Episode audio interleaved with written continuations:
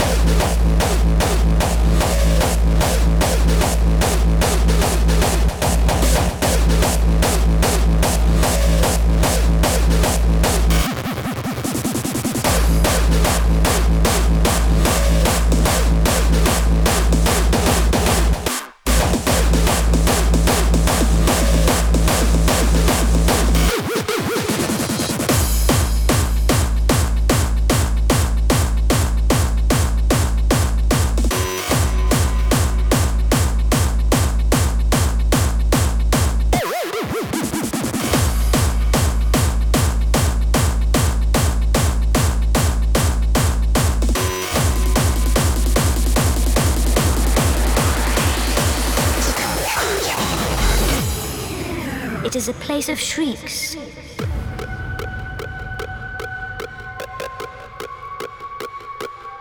It is not happy. This is where you will come when you are ready.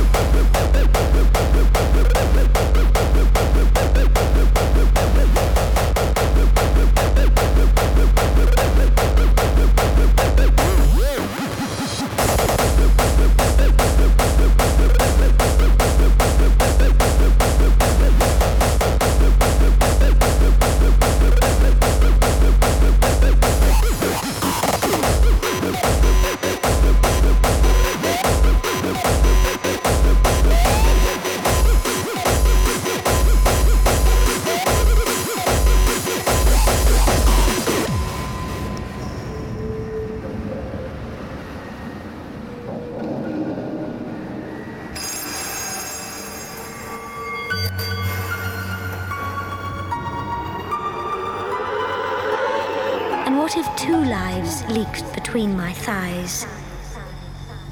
have seen the white, clean chamber with its instruments. It is a place of shrieks. It is not happy. This is where you will come when you are ready.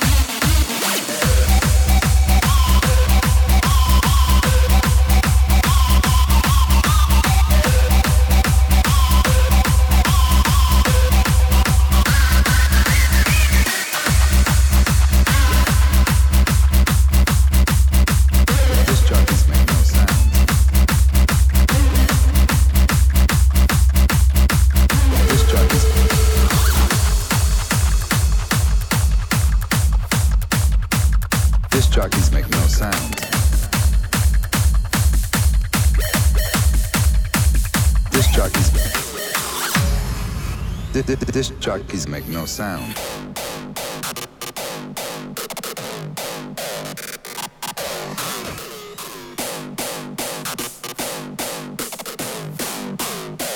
Disc jockeys make no sound.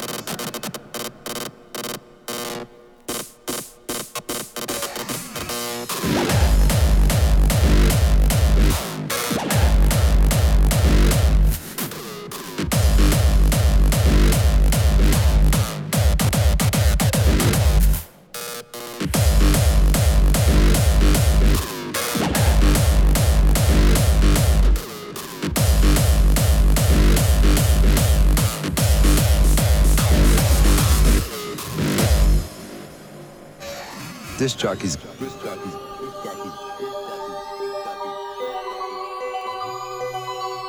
In its small red toolbox, Pirate Station becomes a condition of all possible sounds so that everything is a song and there is no commercial interruption and no fundraising drives.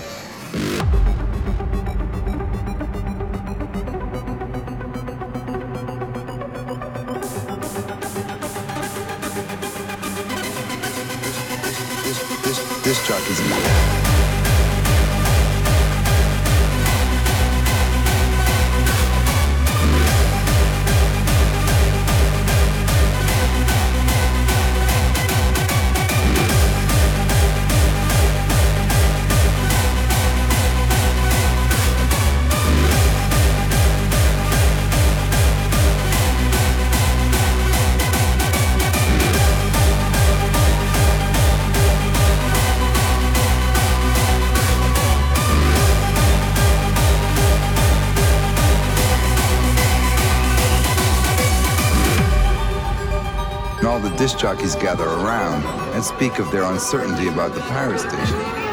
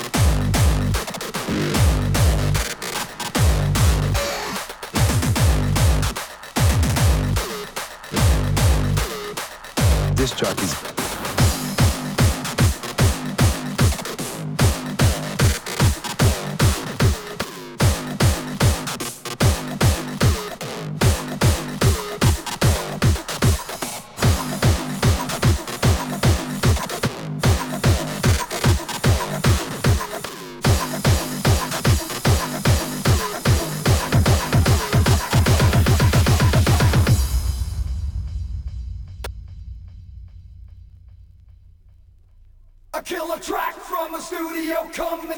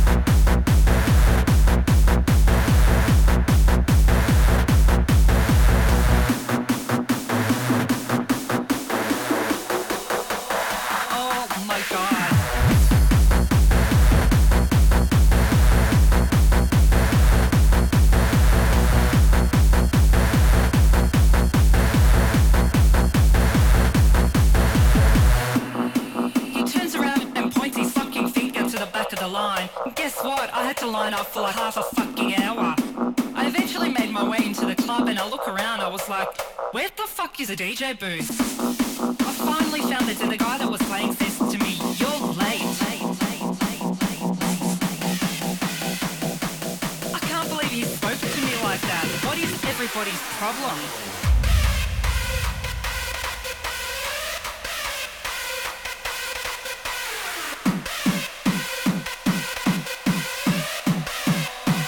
Oh my god.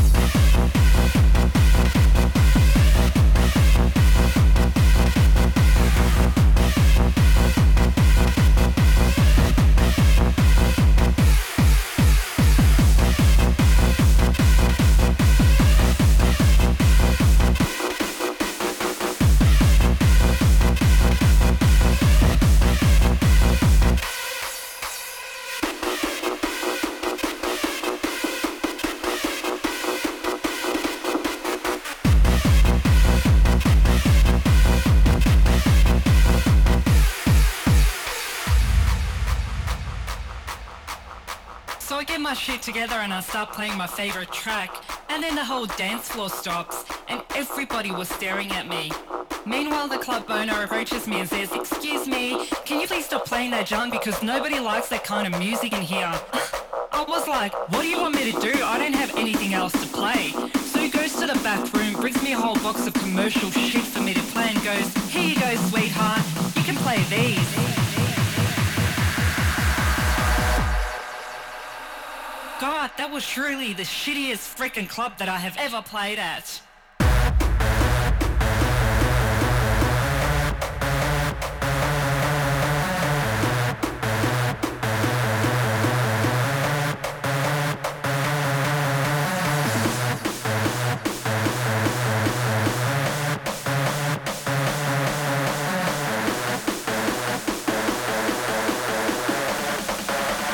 Oh god.